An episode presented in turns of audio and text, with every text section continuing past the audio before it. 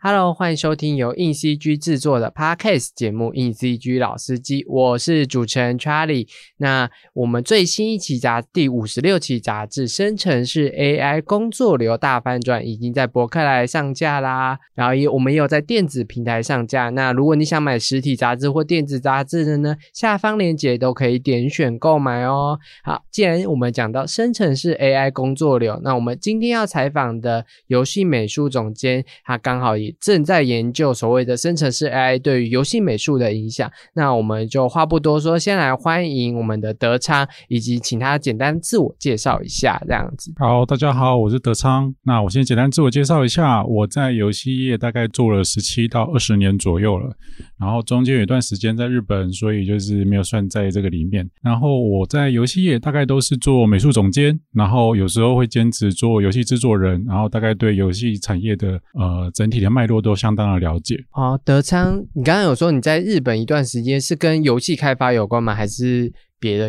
领域这样子，哎，我那个时候当初在台湾先做了两三年的工作之后，觉得好像实力上面有点不够。然后那个时候我们公司刚好接了蛮多日本那边的外包，然后觉得日本的实力真的是蛮坚强，所以后期就到日本留学三年左右。所以你到日本留学三年也是专注于美术方面吗？还是是专注于别的区域这样？哎，对，确实是专注在美术这边。那我在台湾的时候，本来做的是主要以三 D 为主，那动作也会有做到啦，特效也会做到。然后到日本的时候，那时候是专心学二 D，也就是角色设计这一块。那我们德昌呢，其实后面就是担担任美术总监之后，比较多的是手机游戏的开发嘛，这样。那我们现在很红的这个生成式 AI，其实也是近几年这样。那想问一下德昌，就是为当初为什么要决定投入这个生成式 AI 的制成的开发呢？OK，那这其实。我觉得问每一个就是中高阶的美术，大概回答都是差不多。基本上简单就是老板逼你的，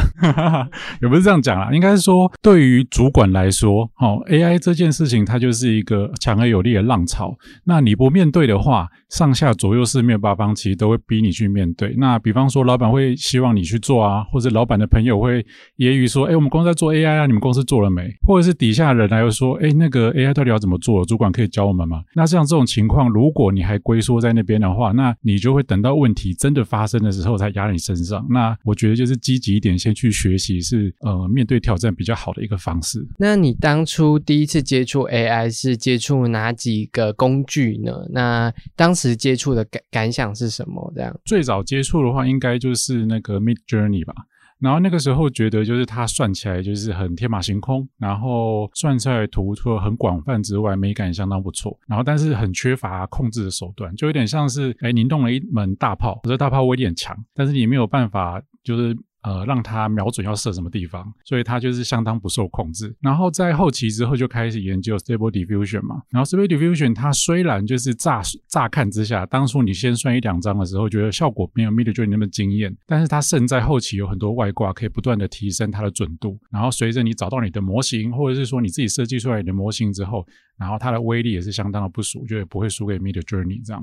那目前就是你们。应该就是主要是用 Stable Diffusion 来，就是应用在你们的制程上面。那我想要问一下，就是原本哪一个制程是开始使用了 Stable Diffusion 这个位置？这样？那基本上现在会用 Stable Diffusion 的部分的话，整体来说，大概不管就是呃我们自己。怎么跟老板吹嘘，或者老板怎么去跟他的同伴吹嘘？现在大概能够影响游戏开发的，大概就是美术美术面当中的百分之二十三十左右吧。我说就是可以省下我们的时间，或者省下我们的成本。以现在来说，像是呃初期游戏的一些风格概念设定，比方说我们开始做这游戏的时候，我们还没有想清楚我们要做像《哎不好意思一样写实哦，或是像什么 Candy Crush 一样可爱的时候，你可以多算几个风格，然后去跟。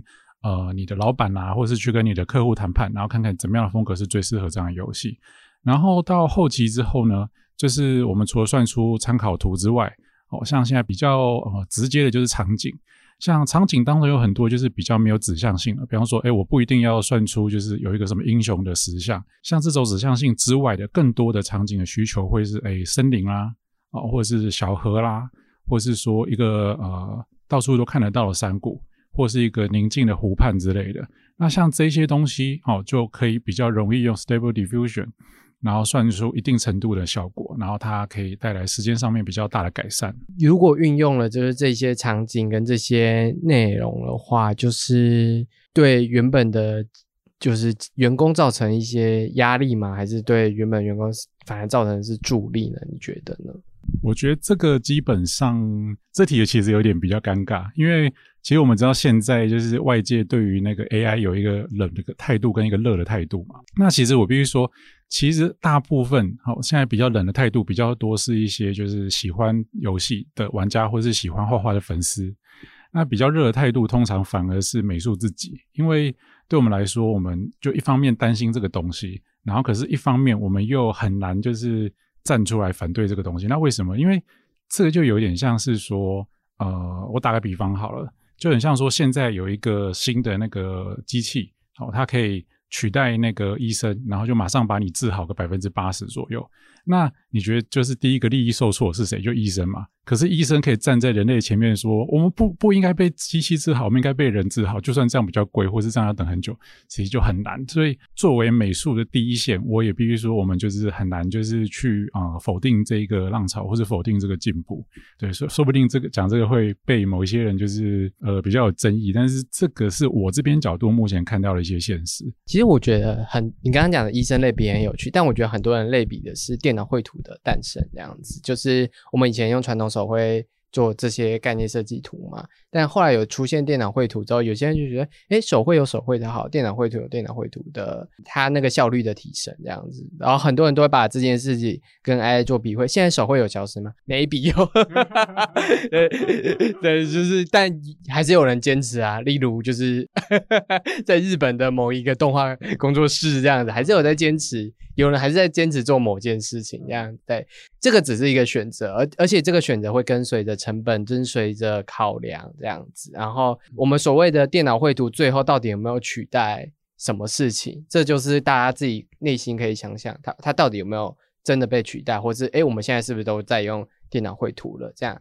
那这个新的科技永远都是给人用的这样子，所以还是要看人怎么去用它这样子。当然，相关争议我们等一下晚点再聊这样子。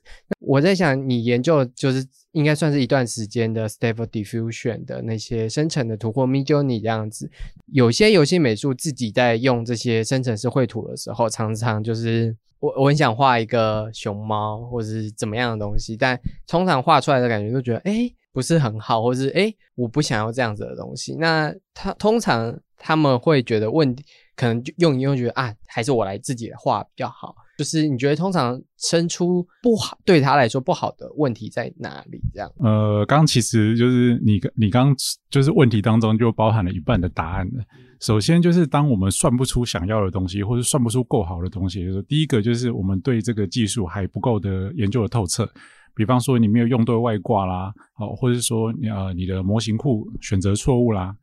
然后或者是说，呃，你没有把外挂跟外挂的那个连续剂组合好这一类的，对，那这个其实蛮重要，而且很需要大量时间的试错。那根据就是你不断的研究啊，跟上网爬资料，你算的那个精准度一定越来越高。就像我们刚刚讲那个大炮，你会越射越准。然后另外一方面呢，我必须说，在现在这个时间点，你大概算到一个呃，比方说你一张图本来要画呃五天才能画完，那你算图已经算到两天了，都还算不出一个百分之百效果，那你就不要想太多。你就拿笔开始画吧，就是你算完就开始，然后剩下就算你手修了。这也就是说，为什么呃，我觉得美术就是现在心态可以正面的其中的原因，就是当年马车刚要被那个汽油车取代的时候，其实你们想说，呃，最适合转职的人是谁？其实就是马车的车夫。因为他知道路啊，对不对？他也知道就是哎，哪哪一个那个人人家在哪里，哪一个商店在哪里，所以他转职成汽油车的车夫的时候，他是就是最占尽地利，然后最没有那个痛楚就可以顺利转过去的人。那我想问一下，就是你自己在用就是这种 Style Diffusion 在生图的时候，大概花多久时间，或是你大概是用什么样的思维去下这个指令，或是下这个选择这样子呢？这个问题其实听起来就是呃，是处于比较不是美术专业或者二 D 美术专业的人才会这样问，因为对我们美术来说，我们所谓的那个关键字，或是大家说皱纹，那个大概是占了大概四分之一到三分之一的比重而已。对，通常我们会自建一个字库，当然我知道网络上很多字库啦，什么色色魔法师字库啦，什么有的没的，对，那个老司机们可能都知道。对，但是那个不是重点，就是美术呢，其实自己会有个字库。然后像我的话，我会开我在公司的话，我会开一个那个大家一起用的字库，就是你算了哪些东西之后，然后它你用了哪些字，它算出来效果超级好，然后就是帮助你提高精度，非常有用。我们就会列进去，旁边会打一个星号哦，这个我这个皱纹的那个威力是五星还是一星，就会这样顺便标下去。然后这样久而久之，我们分门别类，我们的字库就会变得非常好用。然后那个大家也会就是呃积极去扩充那个字库，然后帮助它更方便的啊。如果有离职，就偷偷把那个字库抠走，是我们大家私底下的默契。我刚刚为什么说就是字库只是三分之一或四分之一？因为其实你后期的那些外挂。好，还有你的模型选择，那个才是真正就是比重比较大的部分。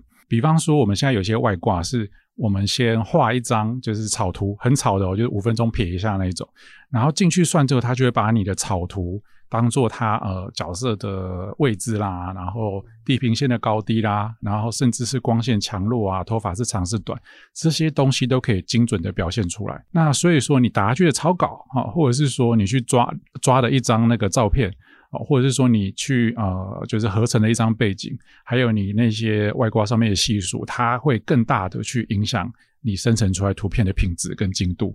那我想，因为感觉就是内部有会有一些措施，或是会有一些资料去建制整个内部的字库或者是流程的内部吗？那你觉得导入像跟其他人一起聊 AI 过程，或是诶这个人本来是不会的，那我们。要让他导进来，让他会这件事情是有困难的吗？还是其实大家都蛮一起在研究这个东西？这样？哎，我必须说，作为一个主管，这个是要看那个你的那个细心程度。对，就是导入这个东西，我刚刚就说，就是可能有一个有一些人的反应比较热，有些人反应比较冷。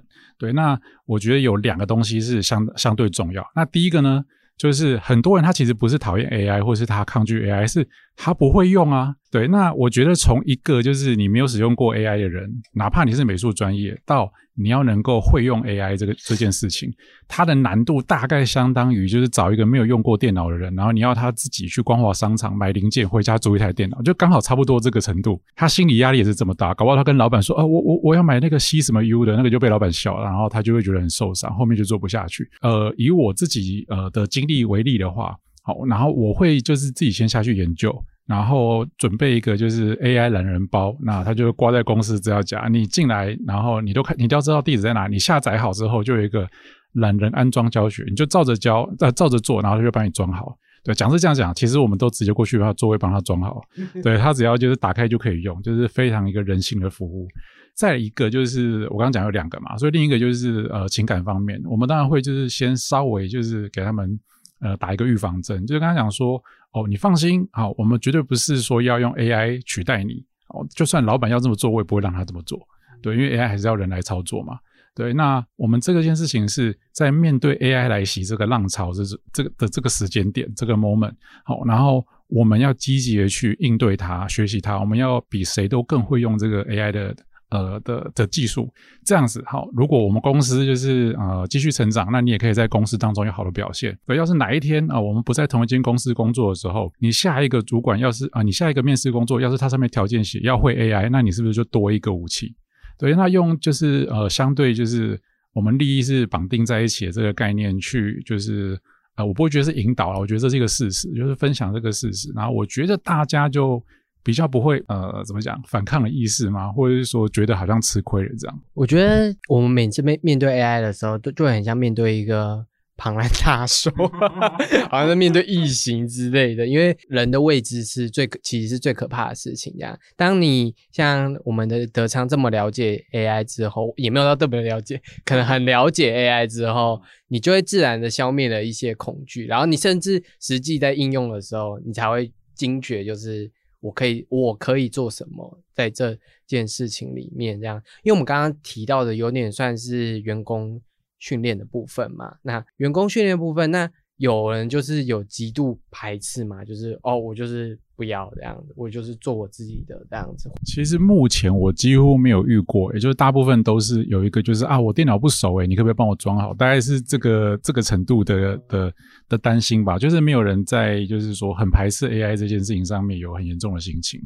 那刚刚除了讲 Stable Diffusion 跟 Midjourney 以外，其实还有蛮多生成式 AI 的工具，因为像刚刚有讲的，我们其实 Stable Diffusion 内建很多外挂，或者是我们甚至还有有有人开始做动态的，有人开始生出三 D 的，所以就不只是概念设计师是要感受到被威胁，其实它应该各个面向的美术设计，各个面向的思维，应该也都是会被影响的。AI 越强，AI 不可能。变弱 是吧？人会老，AI 会继续呃，人会老，但是 AI 会继续年轻。对，所以就是我们 AI 的强大会越来越多吗。那我想问一下，团队还有在测试哪些 AI 工具吗？诶，我们目前其实大概就是呃，以 Mid Journey 还有 Mid Journey 衍生的 n i j Journey，然后这两个为主。然后呃，不是这两个为主，是说网页式的话是以这个为主。然后那个自己桌机里面装的大概是 Stable Diffusion 为主。那为什么会听起来好像很局限在这里面？是因为其实就是以 Mid Journey 这边来说啊，他们经常一段时间就会更新一个新的模型库，对，然后或者是增加了可以用图去生图的这些新的功能。然后再者呢，就是 Stable Diffusion 这边他们几乎每个月都有新外挂，就大家每个礼拜打开你的外挂都在自动更新，然后又多了很多选项，所以。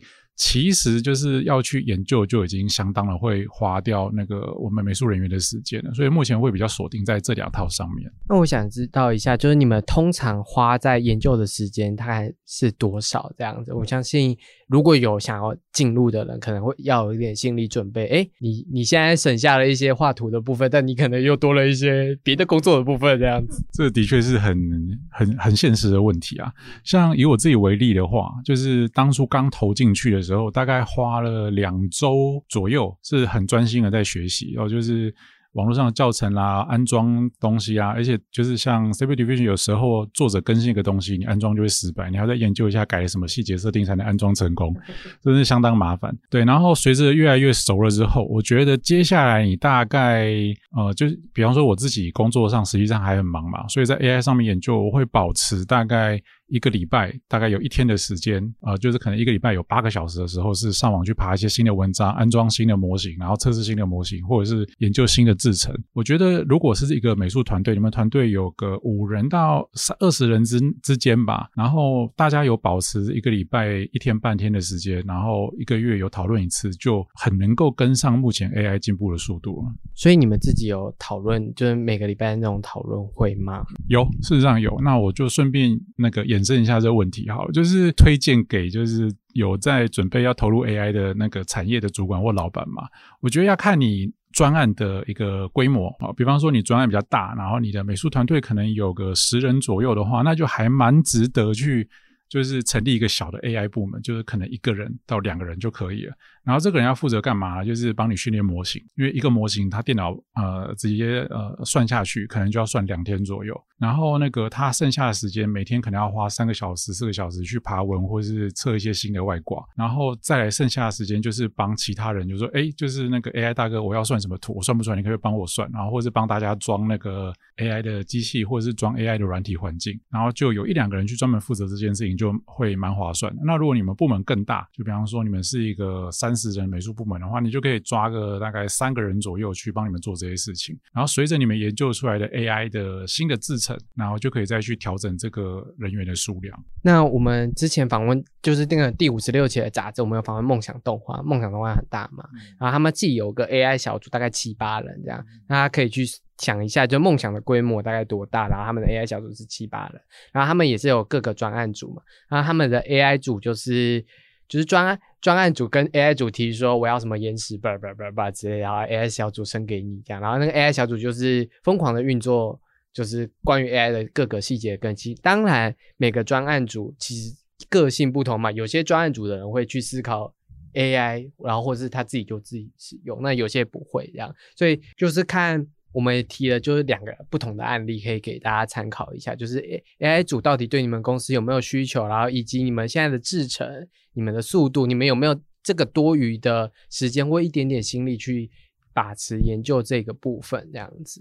那我觉得生成式 AI 其实多整个面向，其实有一些人还有在害怕的是，因为他们侵权的观念，这样这个观念其实在游戏产业常常被检视这样子。我们很常看到，就是有人检视你们的某一张小图，说这是不是 AI 生成的？有些玩家还蛮惦记这件事，可能是因为台湾的会师文化其实也蛮。兴盛的，然后其实很多会师也蛮直言的说，就这个就确实是有影响这样子。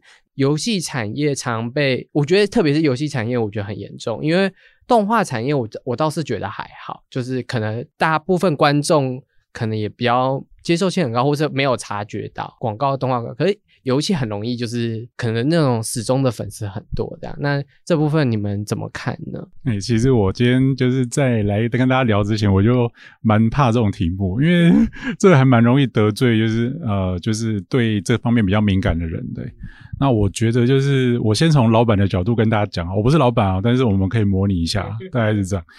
老板他们现在面对为什么我先从老板讲起呢？因为你只要在游戏公司当中。哦，甚至你在你是帮出版社画封面的美术好了，那你的源头一定有一个甲方或者有个老板，不管就是他的粉丝怎么想，但是 老板如果不给你钱，我们美术就活不下去。对，所以老板他们一定会逼我们用 AI。为什么？因为在工作上面，我们的工作是制造出漂亮的图。对，然后画画你可以是工作，然后也可以是兴趣嘛。兴趣的话，那可能是我我是疗愈，自我疗愈，或者是说我是在。呃，产出一张就是有我自己想法的图，我在当中的目的目的是学习等等。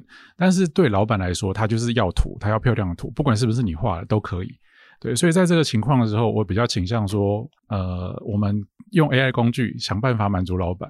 然后把剩下时间来画自己喜欢的图，可以用这个思考来那个调整一下。但是我不是要 diss 老板吧，因为我就是可以稍微分享老板那边的想法是什么。因为呃，老板用不用 AI 就好像说有两间餐厅，我们讲 A 餐厅跟 B 餐厅好了，A 餐厅、B 餐厅他们的呃店内的氛围啦、装潢都差不多，味道也很像，然后材料也都不错，都差不多这样子。可是 A 餐厅他要交房租，然后 B 餐厅呢，房子是他爸妈的，他不用交房租。B 餐厅它的每日套餐是每次每次都可以省个三十块，然后就一间卖一百五，一间卖一百二。那这样长此以往之后。呃，不用交房租，B 餐厅是不是就客人会比较多？那 A 餐厅可能经营一年之后就啊，只能倒了，然后搬到别的地方。你今天用 AI，如果你可以省百分之三十，你是不是就可以把这些钱投入广告费当中？哦，或者是说你多请一个美术，或者是说你多请一个客服，让玩家有更好的体验。那长此以往，这个老板就会比较赚钱，另外一个老板就会渐渐的收掉。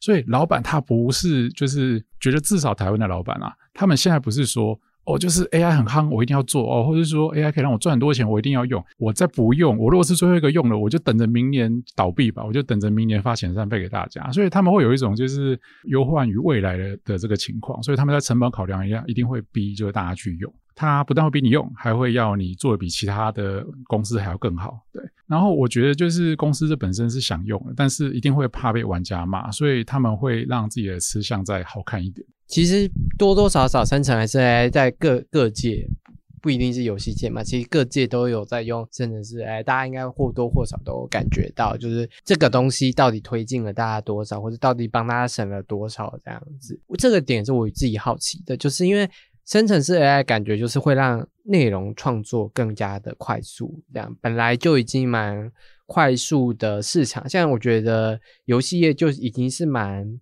蛮多产品的市场了，就是它好像有点好多产品，也好像玩的人都差不多那样，好像有饱和了这样。那你觉得生成式 AI 会不会加速？就是游戏业游戏的产品又太多，然后相似的感觉也也很多这样子。就是比较大时代的东西，我讲的可能不会很准，但是我觉得不会不会减少，对，反而会更多。就是如果大家最近在那个 YouTube 上面有去看一些，就是 AI 生成那个。图片，然后附上那个小说的话，就会知道那个现在就是超级多，而且很多人就是当做背景音，可能在折衣服啦，或者在画图啦，或者是在算账的时候就放在旁边听。那这个东西品质好不好？其实很烂。然后，但是它泛不泛滥？其实超级泛滥。我觉得现在就是在一个就算没有美术背景人都可以用 AI 算到一定程度图的这个时代的话，往后连比方说就是小说啦，或是一些简单的互动游戏啦，这些都可以直接 AI 生成的。所以，我们周深周我觉得会充斥着很廉价的，就是。刺激我们感官的一些就是呃，这叫什么娱乐娱乐品这样。对，所以我觉得会分化很严重。比方说，将来就是你真的想要就是呃进殿堂看的。哦，就是一些高品质、真的有想法，然后那个甚至是说有那个偶像气质的艺术家，然后他他的粉丝，然后收集大家一起来看一些很好的作品，然后剩下其他的就是一些就是像泡面一样，你就是可以很低价甚至免费，然后其实都是 AI 泡给你吃的这这种娱乐。低阶产品，我觉得会分化成这个很大的两极吧。其实现在就已经有蛮多这种两极 游戏，游戏业就很多。诶，就是嗯，我我说到这里，就是有需要付费的东西，当然就是体验整个体验来说，就是为了那个付费而生的。那我们刚刚有提到，就是其实一般人都可以生出这么好的图了。那其实就对于没有画那么好的美术的实力，跟超级厉害的那种美术大师，就会。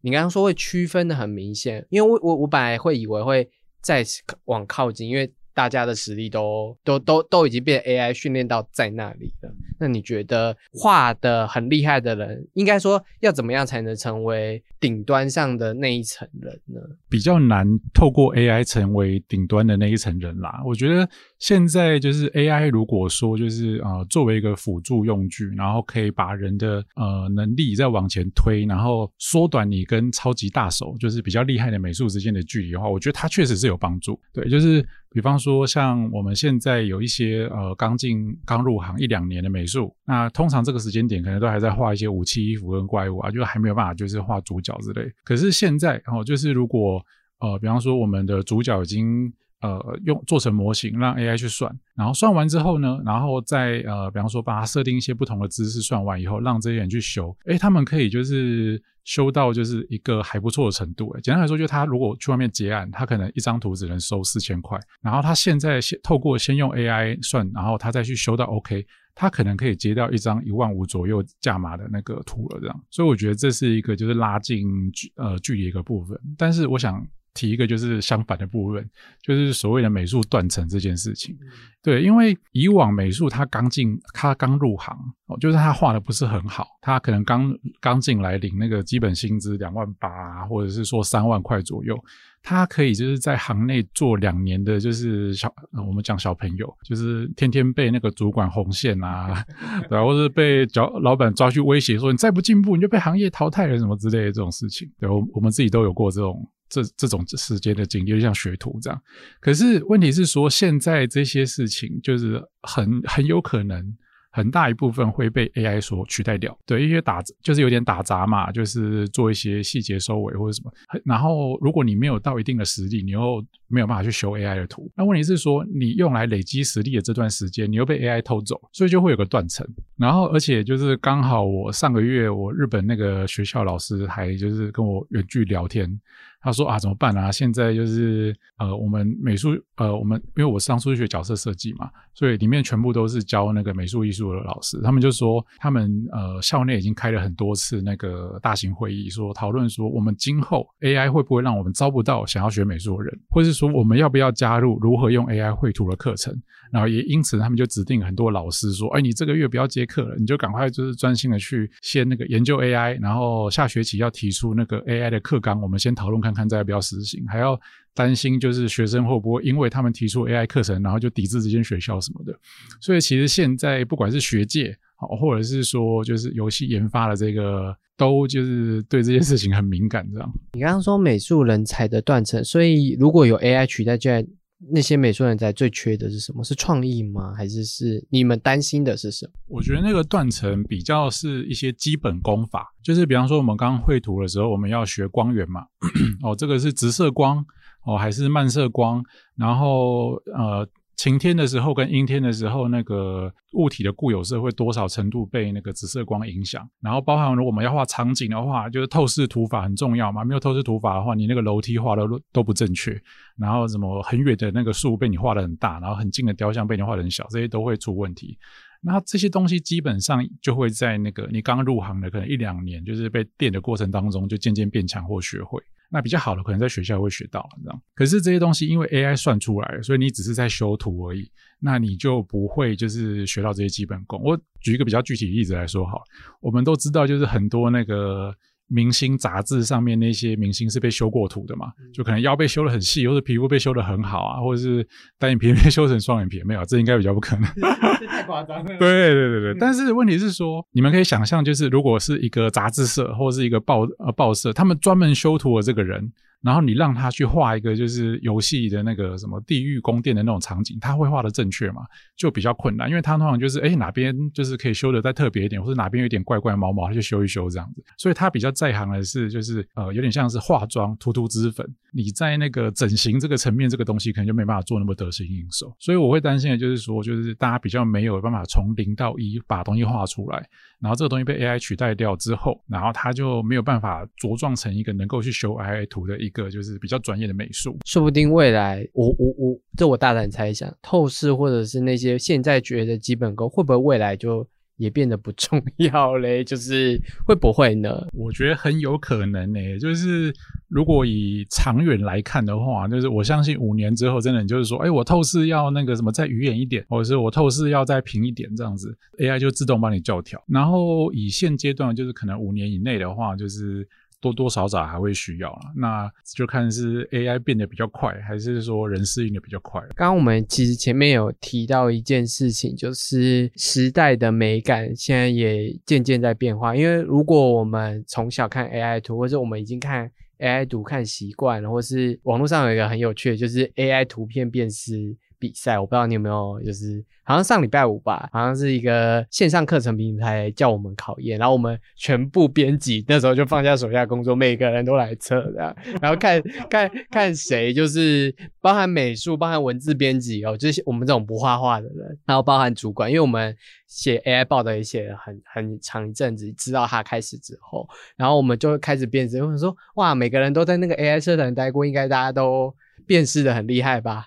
十五、十八、二十二一，然后我们都就是吓到了，就是很难辨识这个图之类的。这当当然只是个题外话，这样。所以我们要聊的是，就是 AI 图是不是有在开始影响到我们的眼睛？我们觉得美是什么这件事情？我觉得我个人的角度啦，我觉得会诶，我觉得它最终最终会影响到，就是整个人。呃，人类世界的美感。那为什么讲的这么就是狗血？是因为我是真心觉得会，不管说它会往哪个方向影响。打一个比较 心酸的比喻，作为一个男生，我看到男生的上就是露出他的乳头，就是上空中，我不会，我不会觉得就是很色还是什么的。对，可是有一些文化当中，他觉得男生的乳头很珍贵，不能露出来。他们那个地方只要看到，他可能就会脸红心跳流鼻血。所以这就是。我们两边一个文化造成的美感的不同，那他们可能会觉得，就是会幻想说，男生乳头是多么美好的东西，看到就会很开心。如果那个村落里面的人，他搬到就是，比方说台北好，生活三年之后，甚甚至可能还住在花莲的海边，那你觉得他还会兴奋吗？我是觉得不会。那也就是说，现在大家都是觉得啊，美少女好可爱，或者说男生的什么八块腹肌好好漂亮什么之类。那当每一个人，你家里面的显卡，你都可以无限生成老婆老公，然后你想要他壮他就壮，你想要他帅就帅，你想要他大就大，想要他小就小。那这个东西已经就是毫无就是限制的时候，我相信就是美，或者是我们现在认定的美，或者是壮，或者是帅，这他就不会因为稀少而这么的让你觉得趋之若鹜了。就是当这个东西就是很无所谓的时候，就很像说好，我们都爱钱。那如果你是富二代，你还觉得钱那么重要吗？你就觉得还好，你可能就觉得哦，我人生有更更高的追求之类，比如说去当赛车手什么。今天当老婆哦，美女。然后，甚至有一些比较清凉的图片都唾手可得的时候，我觉得人类脸美感会去寻求一些更稀有、更高远、更值得思考的东西。AI 还有一个就是算是蛮多争议，或是现在也还在讨论的话题，就可能各国也还在讨论的话题，就是关于版权、著作权的一些争议这样子。因为其实现在 AI 算图都是都是拿各张各个图片去做训练，或是。那就是有名的、知名的这样子。等到现在知名的风格打你的名字，你就知道，哎，这个真的是这个艺术家的风格这样子。然后这件事情也是或或多或少引起讨论的一个地方。那也是也算是，我觉得反对者应该算是，这应该算是反对者很大的声浪这样子，因为这是要保护创作者自己的方法这样子。虽然。我觉得很多在用的也都是这种画美术的之类，就他们在生着的时候，同时也提出了这样子的想法跟疑问。那你自己怎么看这件事呢？我讲一个，我讲一个我自己会这样觉得，但是我觉得这个东西说不定对所有人都会有点冒犯冒犯的概念。好了，就是其实，在绘在呃艺术家美术之中，就是有两个东西，我觉得也值得争议，但是有没有被拿出来讨论？其实没有。呃，有一个画法叫做 speed paint，就是很快速的绘画。然后，比方说我们在前期我们在讨论说，哎，我要一个什么龙之峡谷，我的游戏中要有这个东西。然后我们大家都不知道这个东西会长成怎样，或者每个人都有想法，但是每个人想的都不一样的时候，会有一些叫做 concept art，然后 artist，然后他们会先去用，很快，可能半小时到两个小时就。把这个图画出来给大家看，然后可是看起来又很栩栩栩栩如生，那为什么呢？因为他其实会贴照片啊，就是他会去搜寻很多。不管有版权没版权的照片贴上去，然后那个在上面就是加笔，然后把它画到很漂亮。对，那你说作为艺术，就是我作为艺术家，作为美术讲艺术家有点不好意思。我作为美术，我也对这件事情会不会排斥？我觉得还好，因为必必须这样讲，就是他画画画完之后，你已经看不出来那张照片了。他可能是找了一个裸男的照片，画完了之后，你根本看不出来，就是他只是变成一个铁门而已。对，或者是说他找了一张杂草的照片，他修完了之后，那个都已经变成狮子的鬃毛。他是快速的，就有点像。是，比方说我们去撕了很多杂志，然后每个杂志很多一角都很漂亮，然后拼拼拼拼出了一个美丽的森林那种概念。那它这个东西，你说对于版权有没有伤害？其实也是有一定程度的有。那但是你说这个东西有没有就是让他创作这个过程染上瑕疵？就是作为一个美术，我会觉得没有，我会觉得还蛮酷的这样。然后另外一个点是说，就是美术在画图的时候，我们有很多称为就是啊灵光一现，或是创意，或是说我画出来的东西就，比方说我画的狮子就是很狮子，不管它是像迪士尼狮子还是像动物园的狮子，这个东西到底是哪里来的？其实因为我老，作为一个老美术而言，我已经就是自我观察的很很丰富了。就是比方说我今天就是灵光一闪。画出一个很漂亮的狮子，他一定和我八岁那年去动物园看的狮子，二十岁那年在杂志上看到的那张照片，跟我前天晚上哦睡觉之前不小心看到了广告，这些东西总合起来，我就是一个讯息处处理体嘛。所以我把这些东西消化了之后，然后再重新产生出来。对，但是你说有没有那些东西影子？其实也是有。所以我们可以说人。好，也就是 AI，只是说我们有什么差别呢？就是人的精力有限嘛，所以我们不会破坏这个游戏规则。我再怎么会消化别人的图，我画出来也不会影响到他的商业利益。但是 AI 会，AI 会真的害一个美术，它每个月可以赚的钱变少。所以我觉得它真正的道德争议吧，或者是说一些现代法律上的争议是。它会害某些人的收入减少，而且又真的很难阻止它。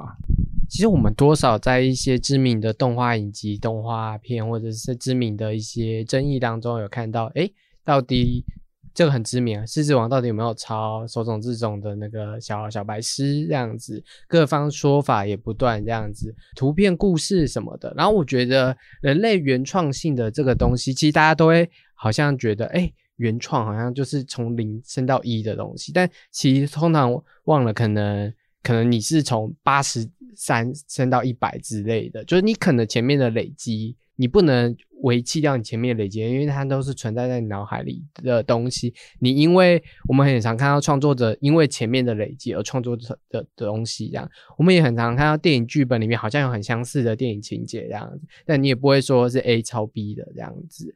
那我们也看到海报，海报有各种设计海报，但你也可以看到一系列。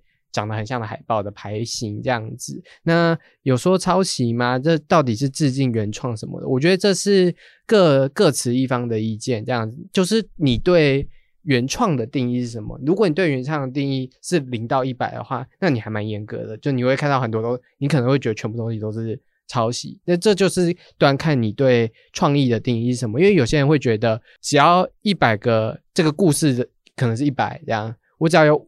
七十都是别人的，三十是我可能自己而想或什么的，他就会觉得这是原创这样。而且那三十也你也不能见得那三十就是一定是你自己的这样。因为有些人就是他完全没有看过 A 电影，然后他在他拍完的那电影，然后公映的时候。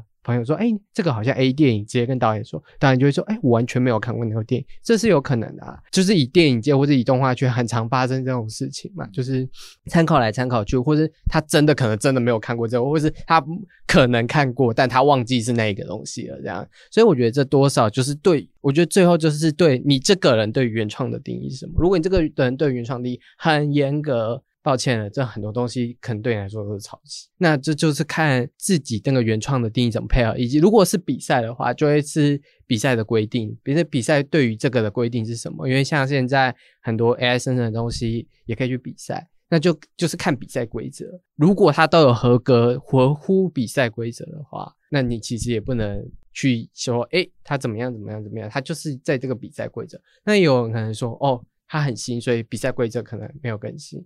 那就没也没办法，那我们就只能慢慢等修法或慢慢等更新，因为现在 AI 也没有法律，欧盟也要创 AI 的法律。你看，其实 AI 对于美术界有的影响，我觉得算是，因为它对所有产业的影响都很巨大。就是大家应该也知道，工业现在用的那些 AI 的工工具人也也超级多，所以我觉得它算是整个铺天盖地的影响。这样写程式的也有也有会影响啊，就是它好像。对于我们来说，好像影响很严重，是因为我们关注的领域是这个领域这样。在他在其他领域，我听很多医疗的领域，其实也是很影响很多。但他们有些是想正面的，因为他们就是本来没有在做什么医疗 AI 的某些东西的生成，刚好就做了这样子。然后像 AI 虚拟主播之类的，好像看似有很大的影响，但好像就是新增了一个产品或是一个服务这样子。那就是观看你对于这个产品的选择，这样。其实我们也都是在看你对这个产品的选择是什么，这样子。好，我这样听起来很像做总结，那你自己对于总结来想，就是整个生成式 AI。像我这样做的总结，那你自己的总结是什么？目前的总结这样。刚刚听你的感觉就是，突然听着听着觉得 AI 蛮讨厌。那怎么说呢？因为我们生成人类造出 AI 是希望它帮我们工作嘛，结果它跑去做音乐，跑去写故事，跑去画图，把我们想做的事情都抢走。对，然后我们还得要花钱花钱去买那个显示卡来运运行 AI，对啊，所以我觉得 AI 它真正的目标应该还是就是，哎，可以帮我们赚钱。哦，比方说，哦，呃，政府可以使用 AI，然后获得多大产值之后，然后也许人民就可以拿到那个基本保障生活金。比方说，他每个月都发我两万，因为这两万是 AI 政府用 AI 去算去赚来的，那我我就可以不用工作啦。那我不用工作时的时候干嘛？我就在家画图啊。而且就是我画图也可以参加比赛，为什么？因为我相信到那个时间点，他比赛。如果他是一个有智商的 主办方的话，他要把 AI 比赛跟手绘比赛跟电绘比赛这叫分开，就好像说我们现在的比赛是呃摄影比赛还是素描比赛，这一定会分开嘛？对，你总不能就是拍一张照片，然后继续那个参加素描比赛，这样就很没意思。而且我觉得相信那个时间点作弊的意义也不在，因为。如果说你今天就是不必为了就是一定要钱，然后去画图的话，其实你就可以画出，哎，你画什么图最爽？你画什么图会真的快乐？你就去画什么图，而不是说，哦，你因为哪一个图很赚钱，就去画哪一个风格啊？你因为出那个清凉姐姐的本最卖，你就只好画清凉姐姐。我们就可以挣脱一些束缚，去做自己更加喜欢的事情吧。我自己突然想到一件事啊，就突然想到，说不定 AI 就是资本主义对。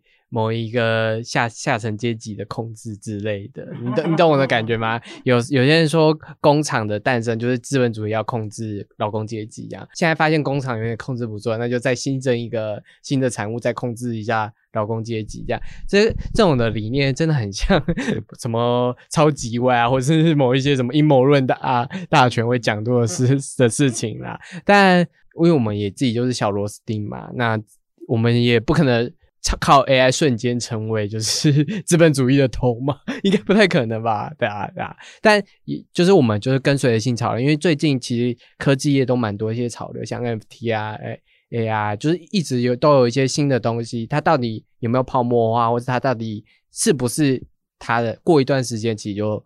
会认证这件事情，这个事情了，这样不好意思，结论的时候突然打岔，对，但是我就有一个呃，想跟就是所有在画图人，就是可能有点共勉之的的一个想法吧，就是呃，今天我们在工作的时候出了图，那我们其实虽然我们可以把它当做合乎我们兴趣的工作。那我们的兴趣是，哎，准时准点，好高品质的把这些图处理掉。我们为什么还要画图呢？因为我自己在用 AI 算图的时候，我会觉得我干嘛算这个？我算完这个我会进步吗？我不会进步。你省下来这些时间，跟你赚来这些钱，让你可以去画图，我觉得这是很重要，因为。画图真正的本质还是在于，哎，你去理解了这个构造，你去理解这个透视，哎，你会分清楚大象它的那个鼻子的构造是什么。那你了解猫科动物跟犬科动物的分别的时候，你会感到开心。不管是因为拓增你的知识，或者说拓增你的技术，甚至只是你的线条更能够表现的灵魂。那我觉得就是我们把工作这件事情切割切割出来，好好的把它的不管用什么手段把它好好的完成，然后把真正重要的时间投资在自己会快乐的艺术上面。我觉得用这种。方式去面对 AI，不管之后怎么变化，我觉得大家应该都会就是可以过得更开心一点吧。非常棒的结论，这样子就是我这是一个心态啦，但我觉得这是一个跟现在市面上蔓延的心态比起来很正向的心态，这样子。感谢德昌，就是今天跟我们分享整个生成式 AI 对于产业带来的影响啊。那如果喜欢这一集的节目的话，可以到 InCG 的 FBI 君私讯小编聊聊这集节目的心得。资讯的下方也有连接，是对于节目的回馈，也可以在那里填写哦。那如果你对生成式 AI 有兴趣，然后你还是个新手的话，可以购买我们最新一期第五十六集。杂志生成式 AI 工作流大翻转，我们其实邀请了动画、游戏啊，跟就是电脑绘图产业各界的人来聊聊生成式 AI 对他们影响。我们也有一些生成式 AI 的绘图的专案的分享，跟他们的制作经验啊，是一个刚。很适合甚至是 AI 入门的，因为我们还有一些工具的介绍，以及现在业界普遍大家在使用什么的问卷调查这样子。这里就是由硬 CG 制作的 Podcast 节目《硬 CG 老司机》，我们就下次见哦，拜拜。